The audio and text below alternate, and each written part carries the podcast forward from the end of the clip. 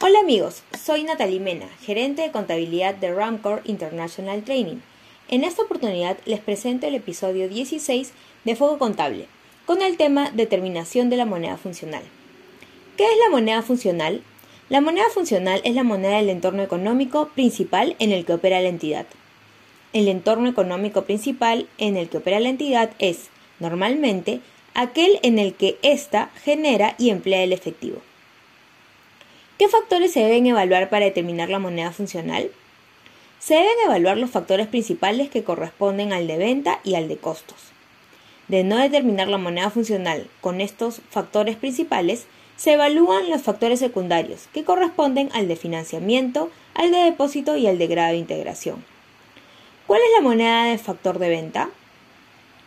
Es la moneda A que influya fundamentalmente en los precios de venta de los bienes y servicios, que con frecuencia será la moneda en la cual se denominen y liquiden los precios de venta de sus bienes y servicios. Y B, del país cuyas fuerzas competitivas y regulaciones determinen fundamentalmente los precios de venta de sus bienes y servicios. ¿Cuál es la moneda del factor de costo? Es la moneda que influye fundamentalmente en los costos de la mano de obra, de los materiales y de otros costos de producir los bienes o suministrar los servicios, que con frecuencia será la moneda en la cual se denominen y liquiden tales costos. ¿Cuál es la moneda del factor de financiación? Es la moneda en la cual se generan los fondos de las actividades de financiación.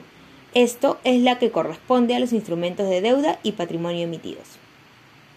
¿Cuál es la moneda del factor de depósito? Es la moneda en que se mantienen los importes cobrados por las actividades de operación.